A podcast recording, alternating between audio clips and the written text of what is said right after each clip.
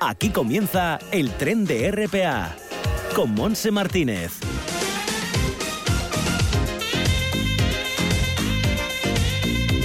Hola, ¿qué tal? Bienvenidos. Estamos ya aquí arrancando este tren radiofónico que nos llevará hasta las 2 de la tarde. Menudo calor. Ayer, ayer no hacía tanto, hoy hace un poquito más. Tenemos una temperatura de 28 grados y en Gijón la temperatura va a subir a los 30 grados. Máxima en este concejo, igual que en la comarca de Avilés. Y en el resto de la costa asturiana, pues entre 27 y 30 grados. 27 de máxima en Navia, 28 en Cudillero, 28 en Ribadesella, 29 de máxima en Llanes. Con viento en esa zona del este no muy fuerte y sin embargo en la zona occidental costera, pues viento de nordeste. Entrando en el interior se disparan las temperaturas, 33 de máxima en Cangas de Onís, en el Nalón 35, igual que en el Caudal, 34 de máxima en Oviedo, 32 en Tineo, 34 en Somia de Tensión, Cangas del Narcea, 37 grados de máxima, con vientos del sur. Así estarán las cosas nubes y claros en toda mm, la geografía asturiana y lo dicho, a hidratarse muchísimo, cuidado con el tema de fuego y bueno, pues aguantar un poco esta tremenda ola de calor que todavía va a estar mañana mañana jueves, también el, viernes irá descendiendo, me imagino, espero, porque es muchísimo, muchísimo calor. Bueno, pues los saludos son de Pablo Mateo, un apartado técnico, también que me acompaña en este viaje radiofónico. Vamos a irnos enseguida a la UNED Asturias para estar con su director, Juan Carlos Menéndez Mato.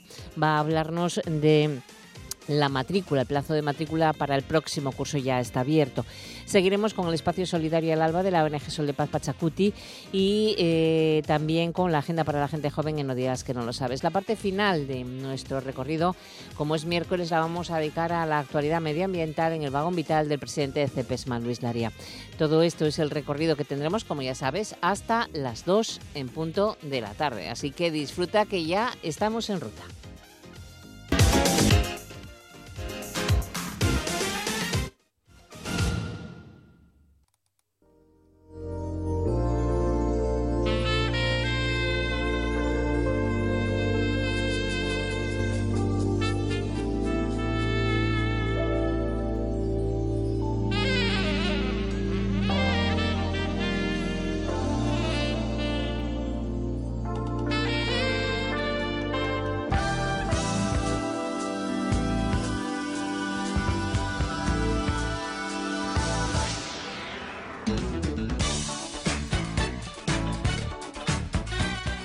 Una y nueve minutos de la tarde, bueno, pues como decimos que la UNED, que es la mayor universidad pública de España, y este curso va a ampliar su oferta educativa en Asturias con dos grados y dos másteres nuevos que se suman a más de 190 titulaciones oficiales disponibles para estudiar en el mayor campus de Europa.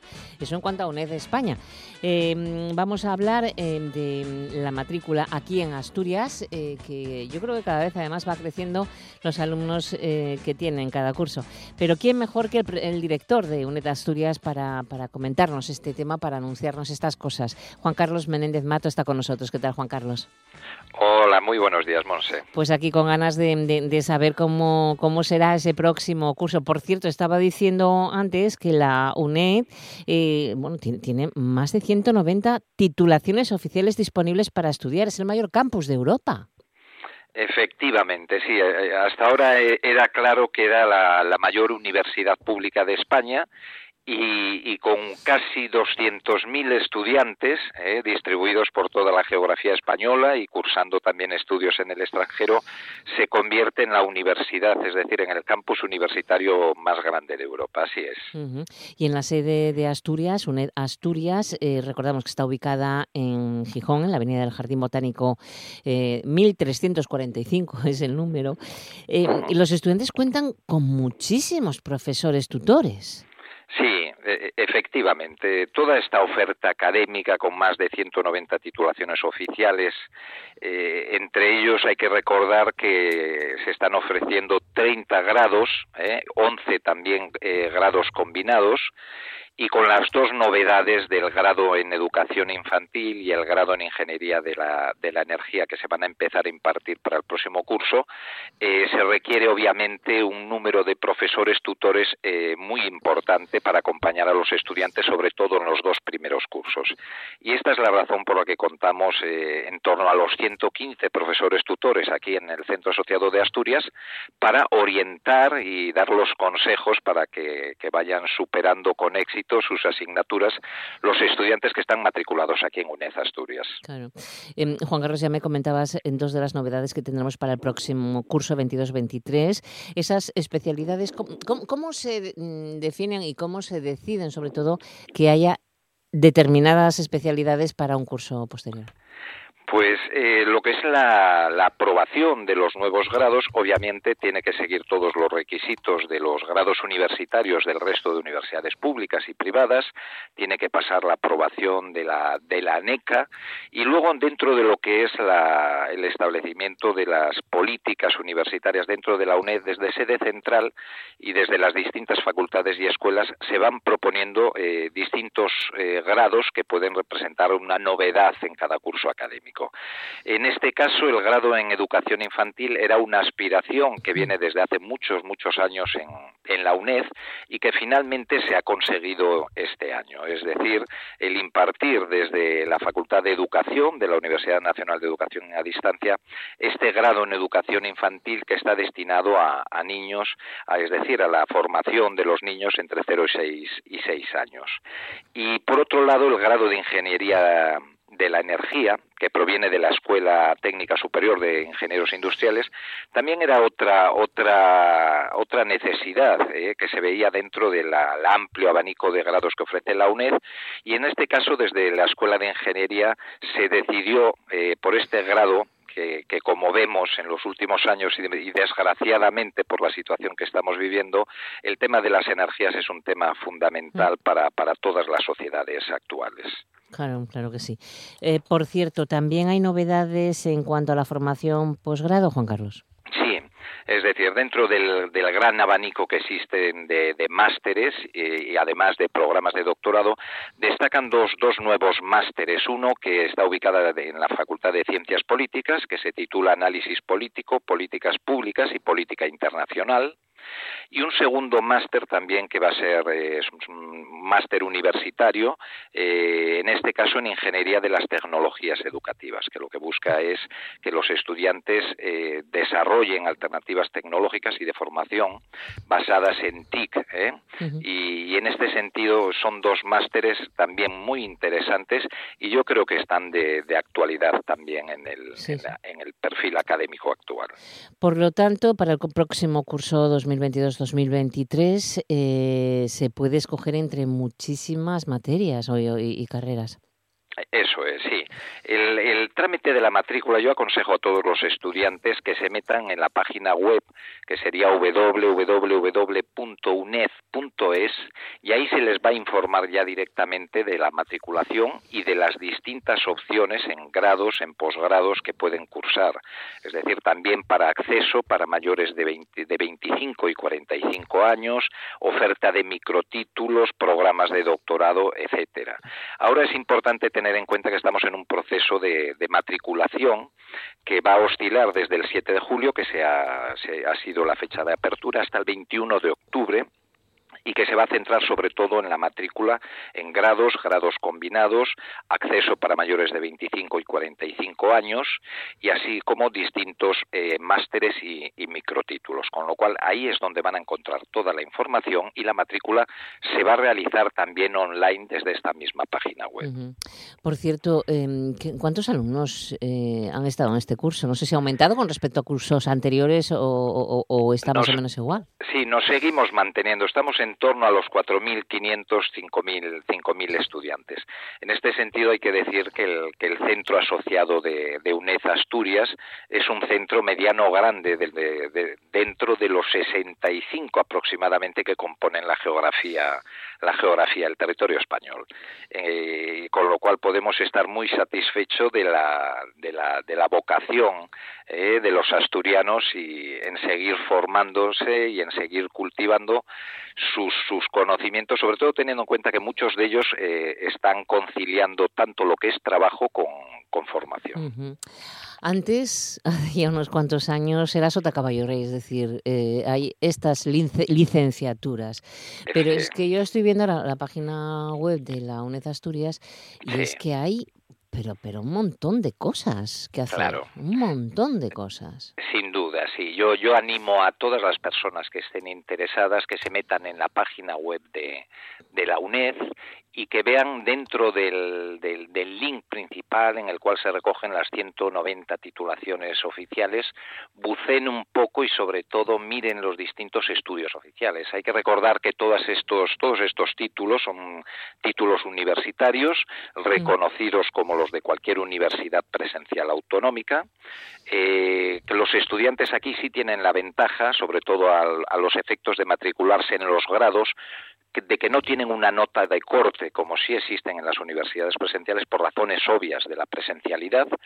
Eh, están todos estos grados y posgrados están eh, orientados desde una metodología de enseñanza que se asienta en un carácter semipresencial y luego los estudiantes a la hora de matricularse no tienen por qué matricularse del curso completo. Ellos lo que tienen que ver es las posibilidades de tiempo que, de que disponen dependiendo del trabajo de la familia y el tiempo que pueden dedicarle a los estudios. En este sentido, pueden realizar y probar matriculándose a lo mejor en dos, tres asignaturas anuales para ir viendo un poco las posibilidades reales de concluir cada uno de estos estudios.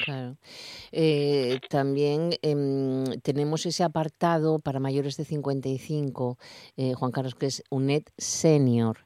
Sí. Ahí eh, limita más los estudios, o sea, la, las cosas que se puedan hacer o, o, claro, o el, hay más, no sé, sí, no sé cómo está. El, eh, los estudios que impartimos desde el centro asociado de la UNED, dentro del apartado de UNED Senior, hay que recordar que, que no, no, son eh, titulaciones eh, universitarias oficiales, es decir, son una serie de cursos que se imparten con una duración de semestral, suele haber una gama de cuatro o cinco cursos diferentes que abarcan temáticas de historia, eh, de arte, de, de música, de alguna asignatura también de ciencias y en la cual aquellas personas mayores de 55 años se matriculan y, y, el carácter de los cursos es presencial aquí en el centro asociado de la UNED. Es presencial eh, siempre. Es presencial. En este sí, sí, UNED Senior es presencial. De hecho, cuando estuve, estuvimos en los peores momentos del, sí, sí. del COVID, uh -huh. claro, intentamos ver la posibilidad a lo mejor de realizar una oferta online de este tipo de cursos y realmente para el perfil de mayores de 55 años, no porque no supieran eh,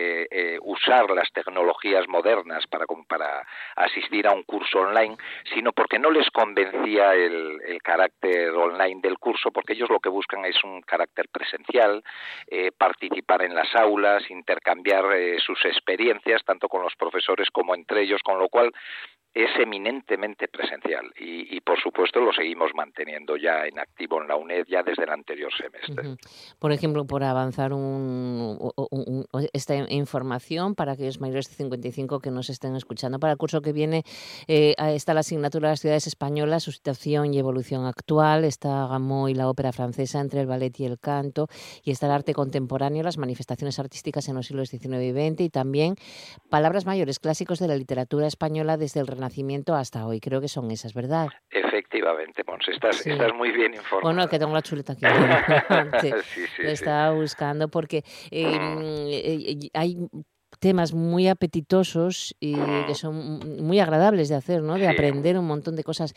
Y para esto se requiere um, COU, o como se llame ahora, el acceso para los cursos de, de UNED Senior. Sí, el acceso a la universidad.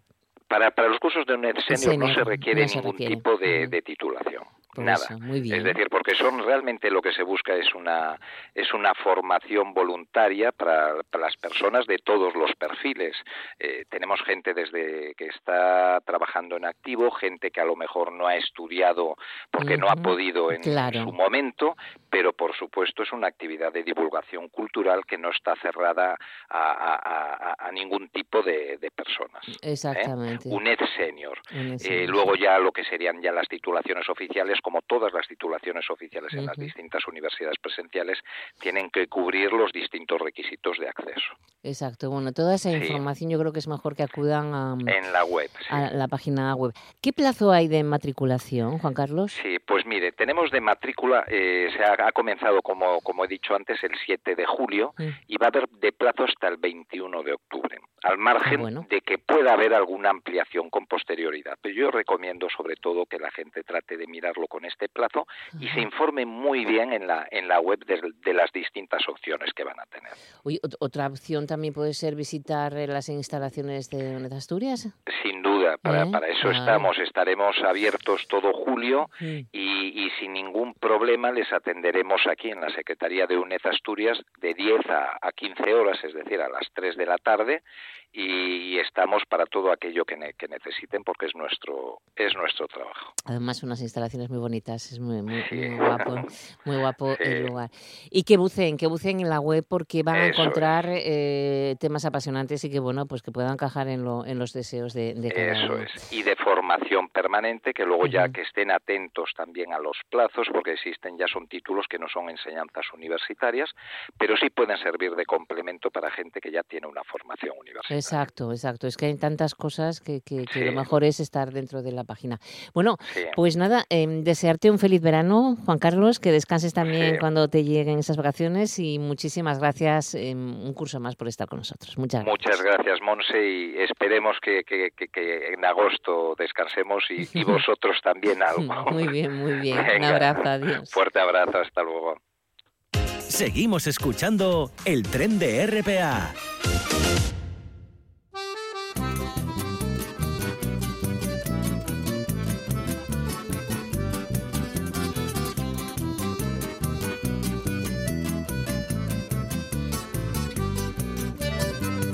A invasão chegou de barco nessa América Latina, Derriscado da Europa esse plano de chacina. Vinham em nome da civilização, empunhando a espada e uma cruz na outra mão. Bueno, estamos ya a la 1.23 minutos de la tarde en el espacio solidario al Alba de Sol de Paz Pachacuti. Con esta sintonía recordamos que es el movimiento de los Sin Tierra de Brasil, los MST, para recibir a Javier Arjona. ¿Qué tal, Javier? ¿Cómo estás? Buenos días, buenas tardes, muy calentitos. Calentitos, eh, hoy más calor que ayer, mira que hacía calor ayer, pero es lo que nos toca estos días, ¿qué se le va a hacer? Cambio climático, chico. Mm, mm. Cambio climático, verano intenso, sí, sí. Exacto. Bueno, pues eh, ayer se habló, mm, Javier, del gasto militar en la Semana Negra. El profe Diego Checa de la Universidad de Granada presentó el libro Pacifistas en Acción. Diego es director de la revista Paz y Conflictos de la Universidad y es uno de los autores colectivos de Desmilitarizar, Pacificar, Desarmar.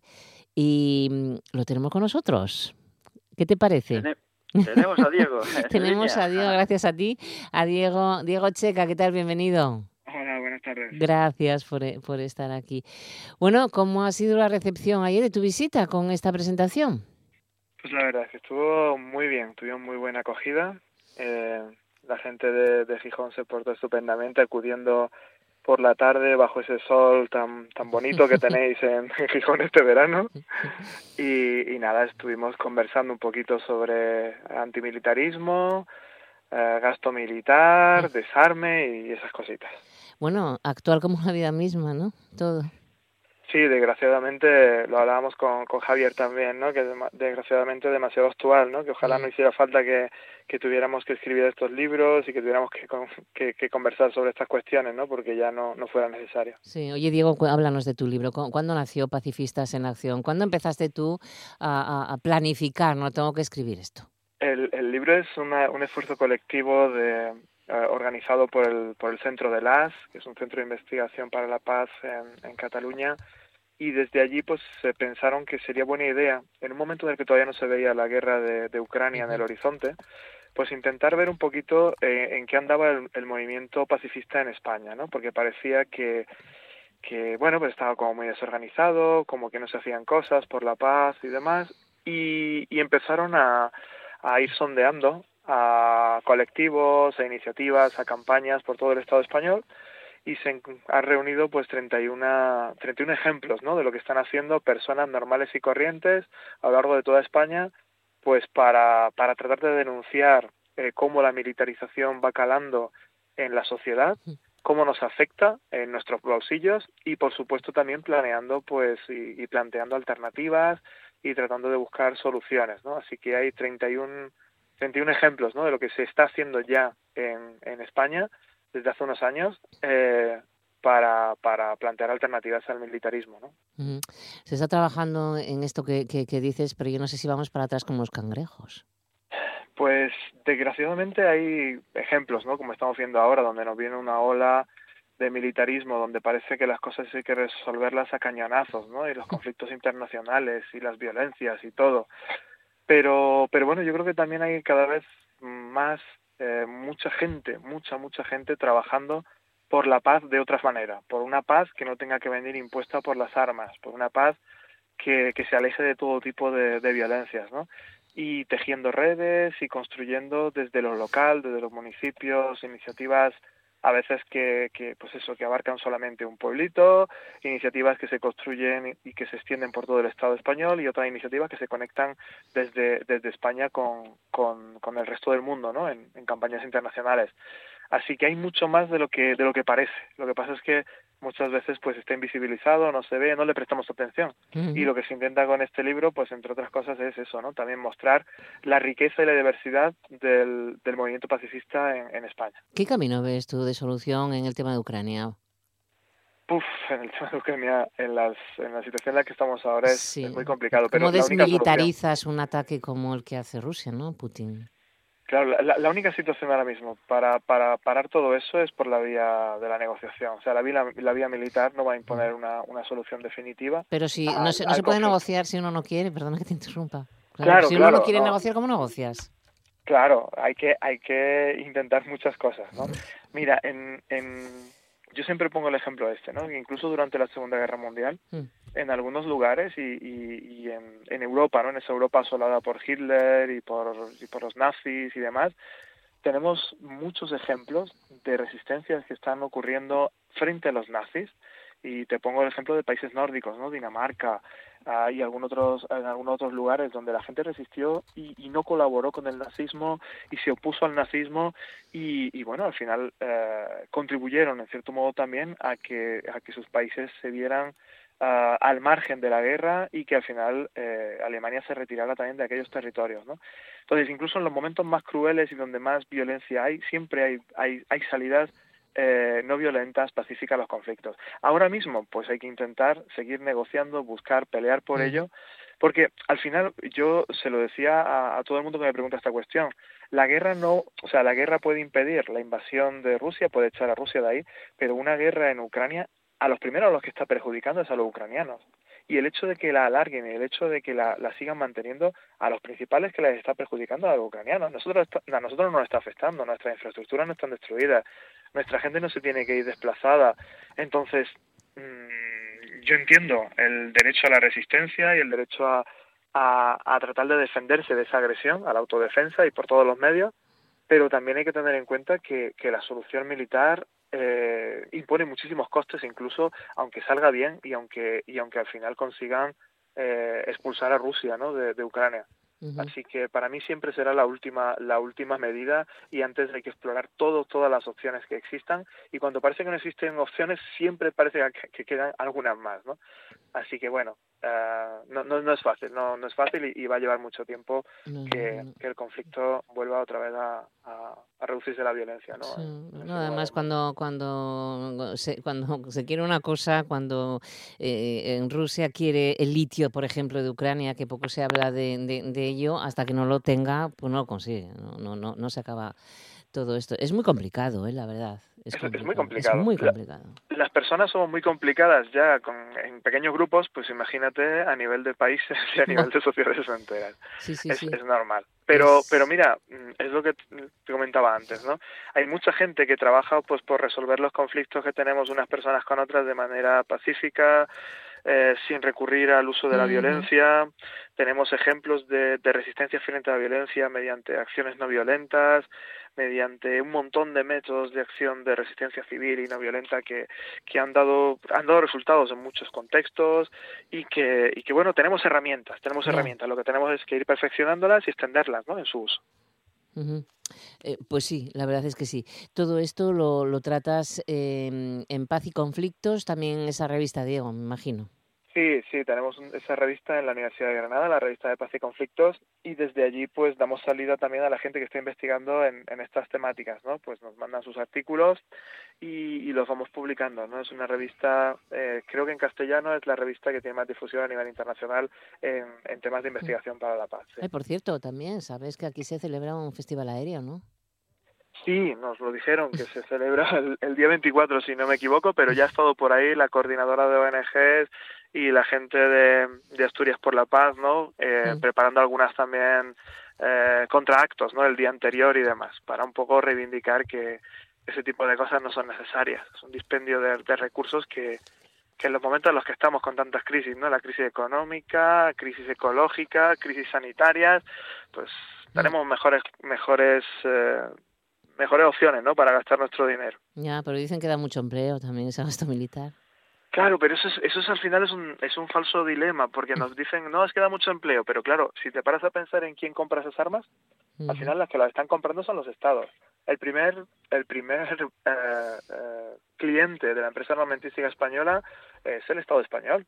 Entonces, ese Estado español lo que está haciendo es subvencionando a estas industrias. Pues en vez de ponerlos a que hagan tanques, los pueden poner a que hagan coches al final. O sea, al final el que va a comprar ese producto es, el Estado, ¿no? Y luego, y luego el país, ¿cómo se defiende, Diego?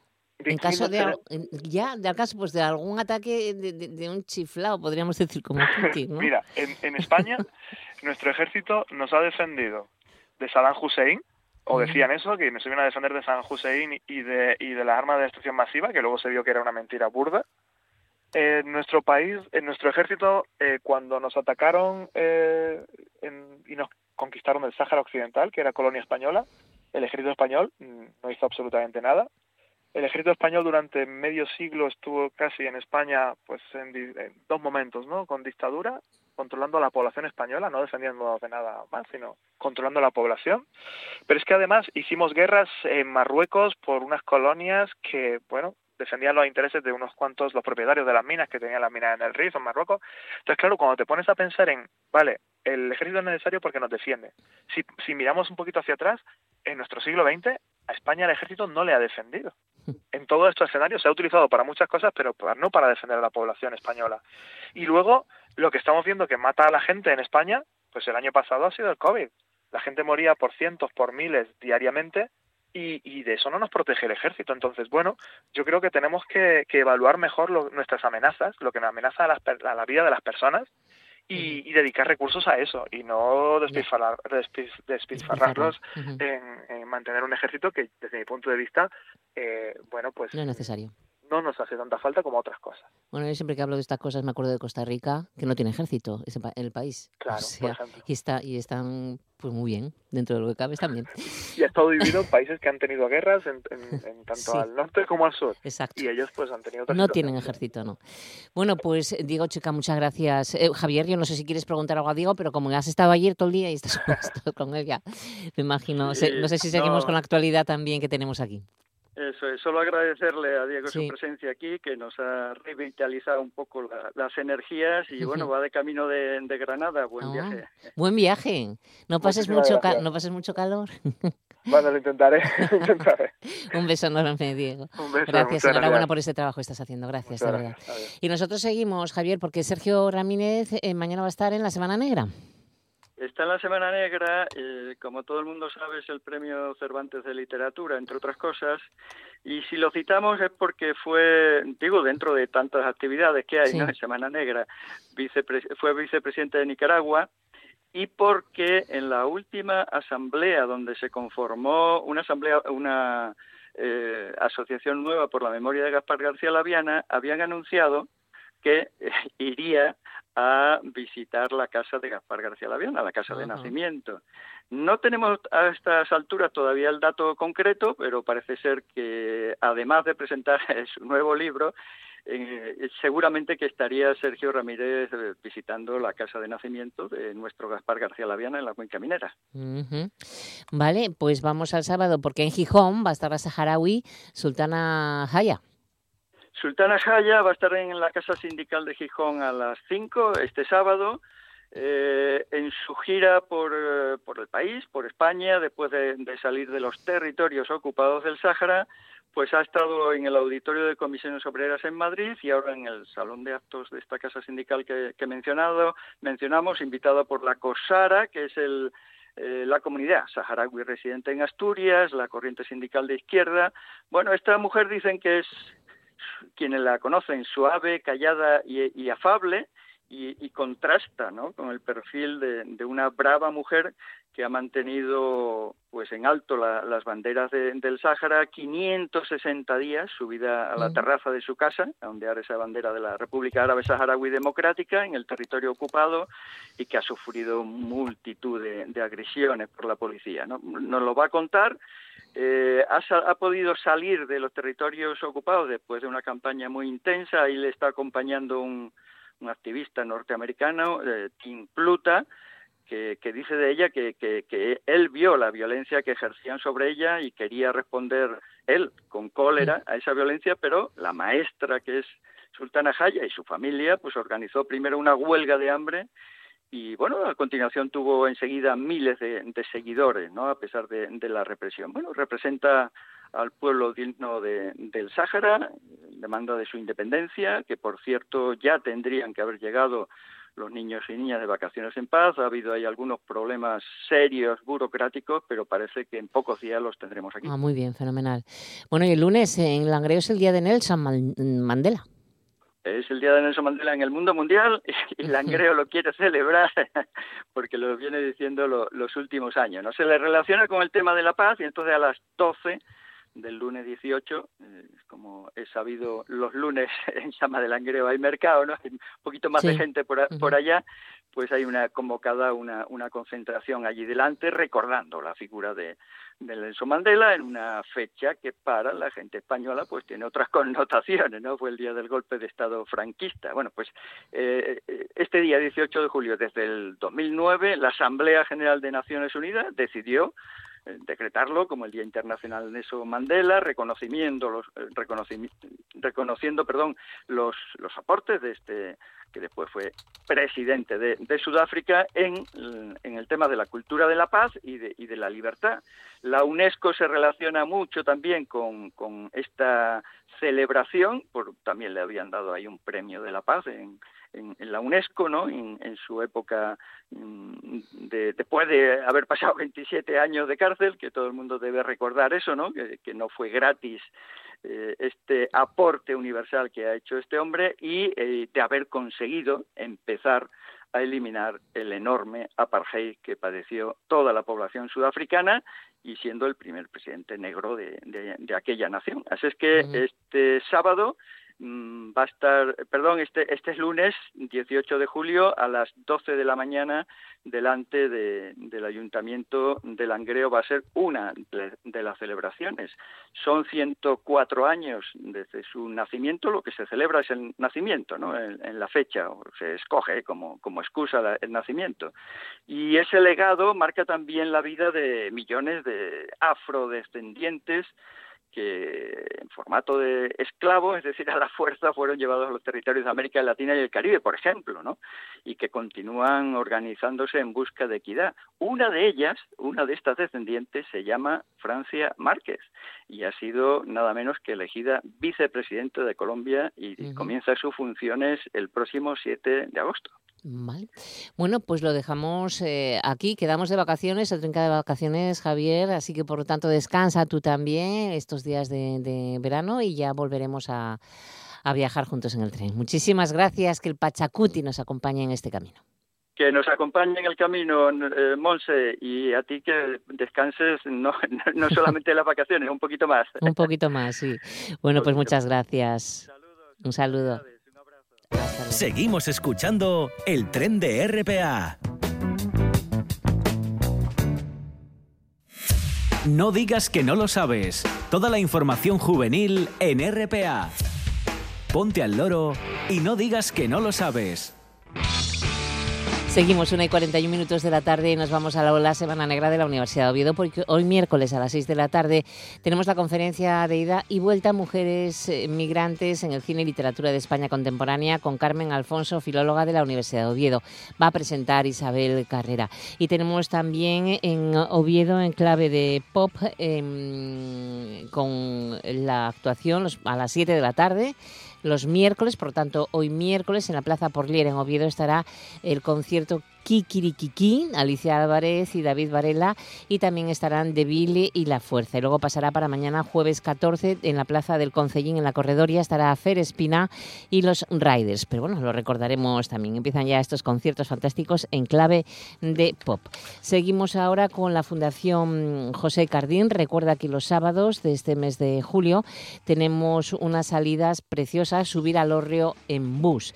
Os llevan por las eh, diferentes en esos diferentes lugares en el Consejo de, de Bioviciosa donde podemos ver el hórreo asturiano estilo Bioviciosa, que es de los más importantes que tenemos en Asturias. Puedes reservar y comprar tickets en la página web de la Fundación Cardín. Eh, salen es eh, a las diez y media de la mañana y acaban sobre las 2 de la tarde todos los sábados del mes de julio. Recuerda también la exposición itinerante del Centro Niemeyer Reflejos de Asturias que se encuentra en eh, Cudillero. Estará todos estos días de verano, en la Casa Municipal de Cultura. Ya que hablamos del Centro Niemeyer, no olvides de visitar esa gran colección en la cúpula de la Bienal de Sao Paulo. Es una exposición, la primera vez que se expone en, el mundo, está aquí en Asturias, en Avilés, y luego irá girando por diferentes lugares del mundo. Así que mmm, vete a verla porque merece la pena hasta finales, hasta finales de diciembre. Y en grado tenemos hoy miércoles teatro con Telva y Pinón de la Compañía Asturiana de Comedias a las 9 de la noche en el Frontón. Cuanto al festival Atardeceres Mágicos, en el claustro eh, del Parador de Cangas de Onís, el monasterio de San Pedro de Villanueva, pues eh, hoy miércoles estará el dúo Amati, concierto de cuerda, violín y violonchelo, un concierto en el ábside de la iglesia con entrada libre y gratuita. Mm, iremos presentando también más conciertos que tenemos dentro de este séptimo Festival Atardeceres Mágicos en el claustro. Y con esto lo dejamos. Es miércoles, enseguida estamos subidos a ese vagón medioambiental del presidente de CEPESMA, Luis Laria. No digas que no lo sabes. Toda la información juvenil en RPA. No pierdas el tren, ponte al loro y luego no digas que no lo sabes.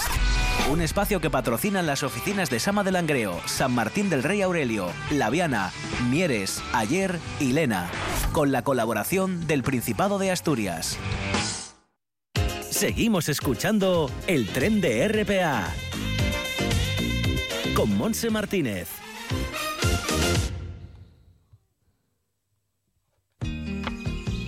El vagón vital con Luis Laria. La.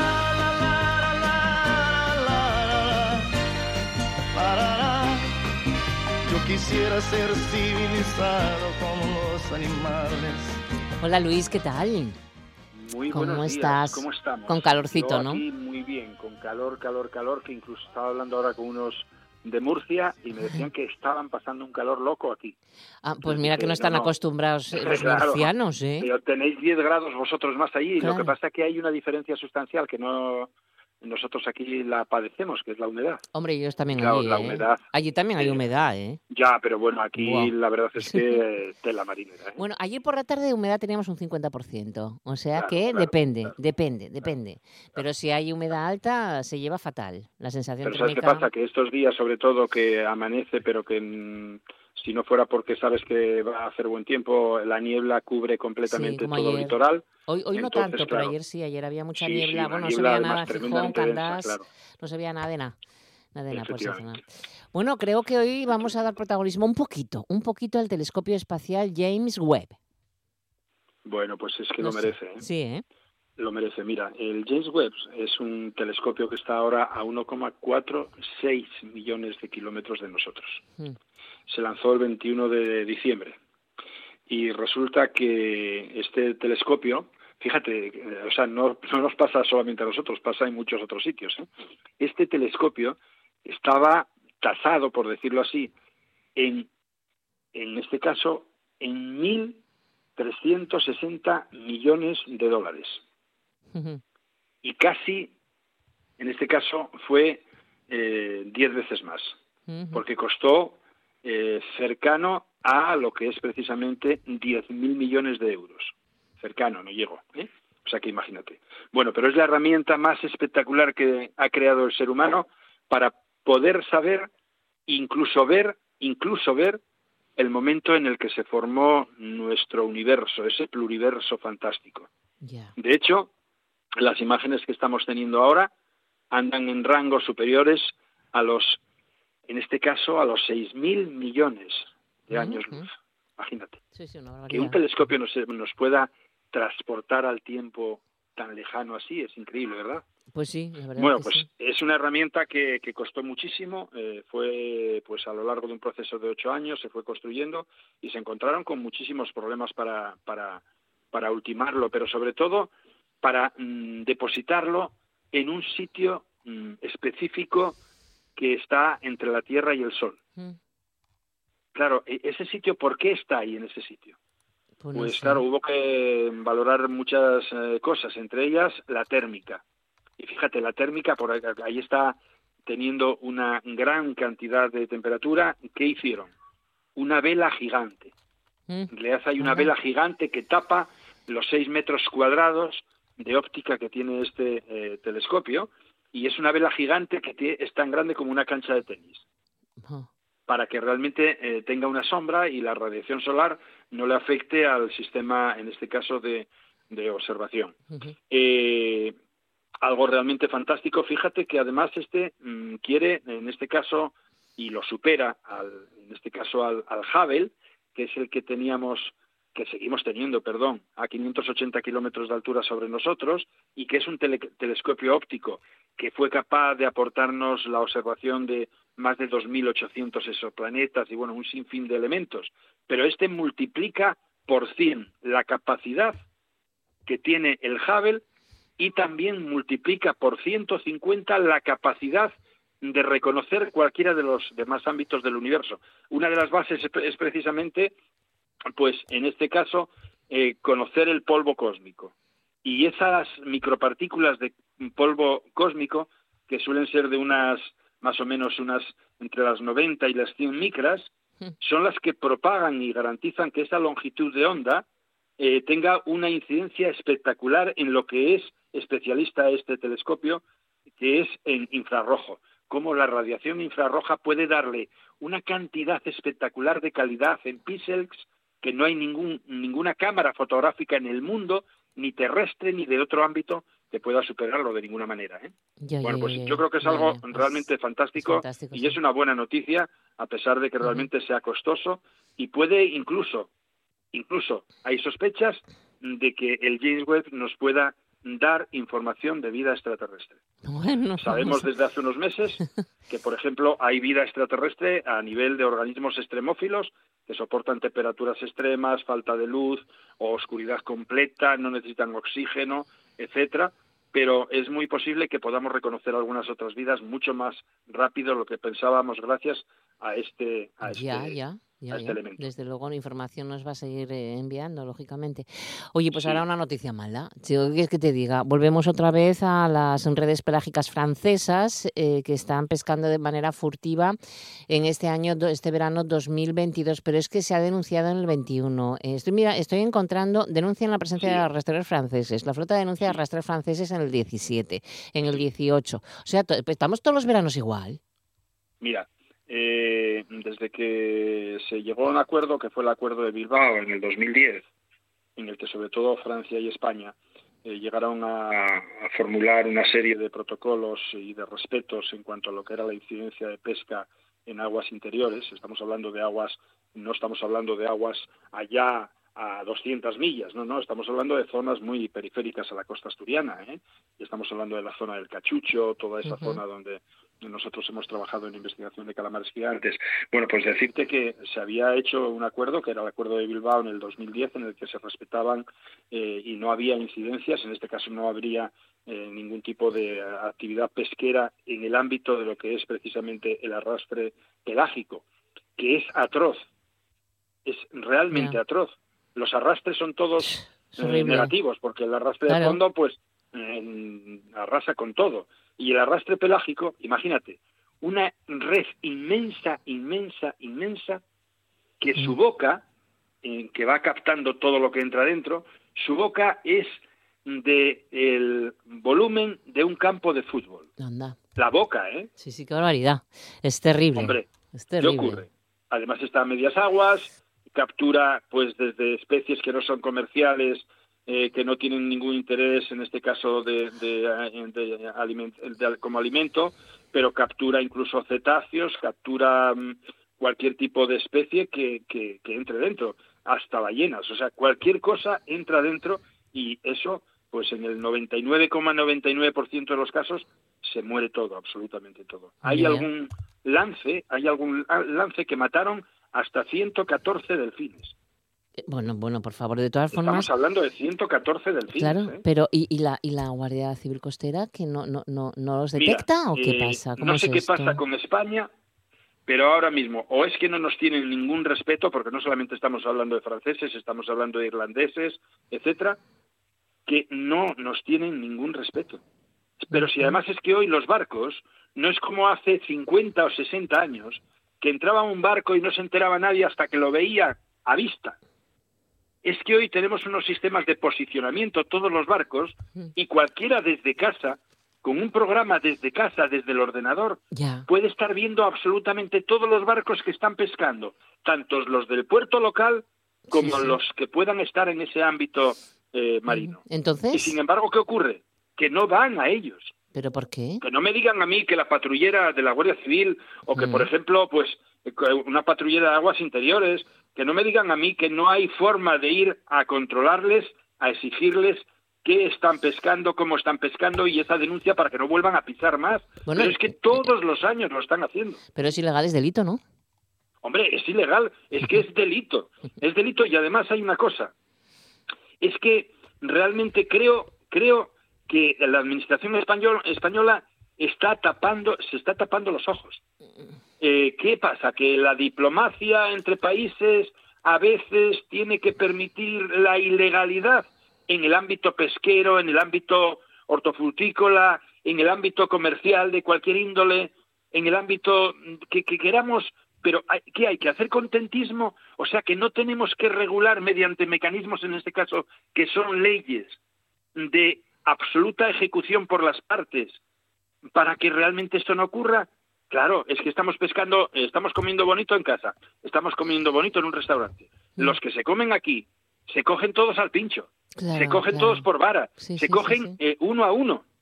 Pero es que estos arrasan y así precisamente se pone en peligro la sostenibilidad en este caso de la masa biológica que tenemos, no solamente de las especies comerciales, sino de toda la masa alimentaria que tienen esas otras especies comerciales. o sea, es que esto es una bancarrota a nivel de captura. Sí, sí, la pesca con redes pelágicas está prohibida a menos de 12 millas en, en este país, ¿no?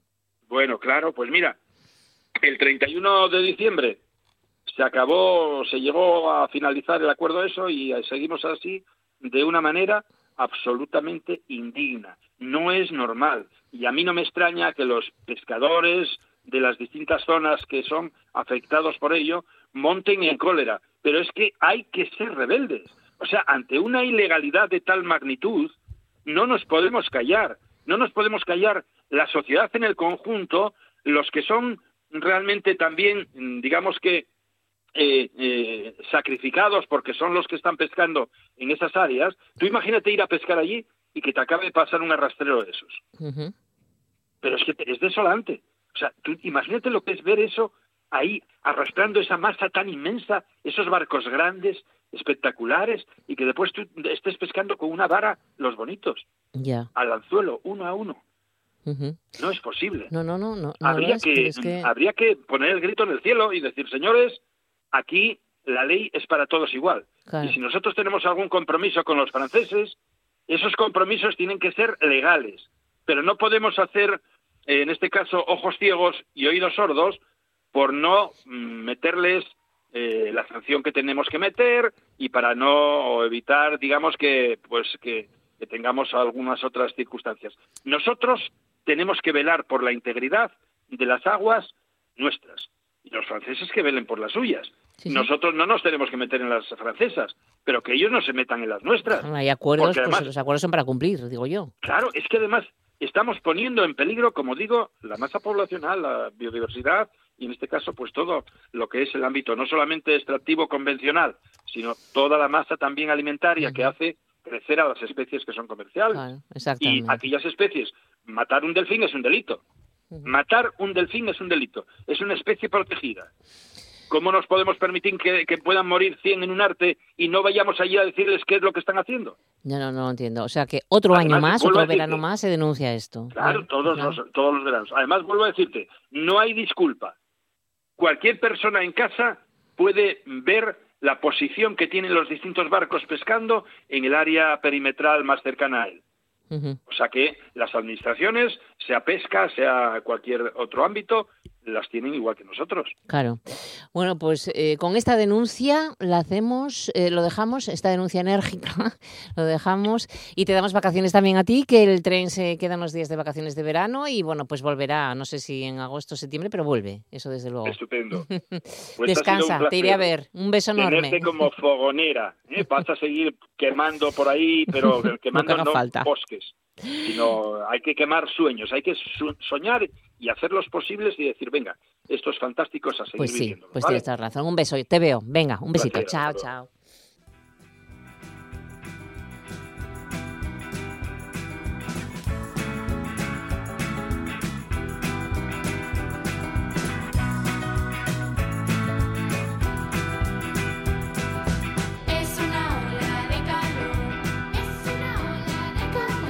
Aquí estamos con Ola de Calor de las Gijonesas Las Eléctricas. Es que las tenemos que escuchar, que es una canción fantástica para este día caluroso. Falta minuto y medio para llegar a las 2 de la tarde. Aparcamos el tren con los saludos de Pablo Mateo y de quien os hablamos Martínez. Llegan enseguida las noticias mm, con las compañeras de informativos de RPA. Las noticias de las 2 de la tarde. A hidratarse, cuidado con este calor. Buena tarde, hasta mañana.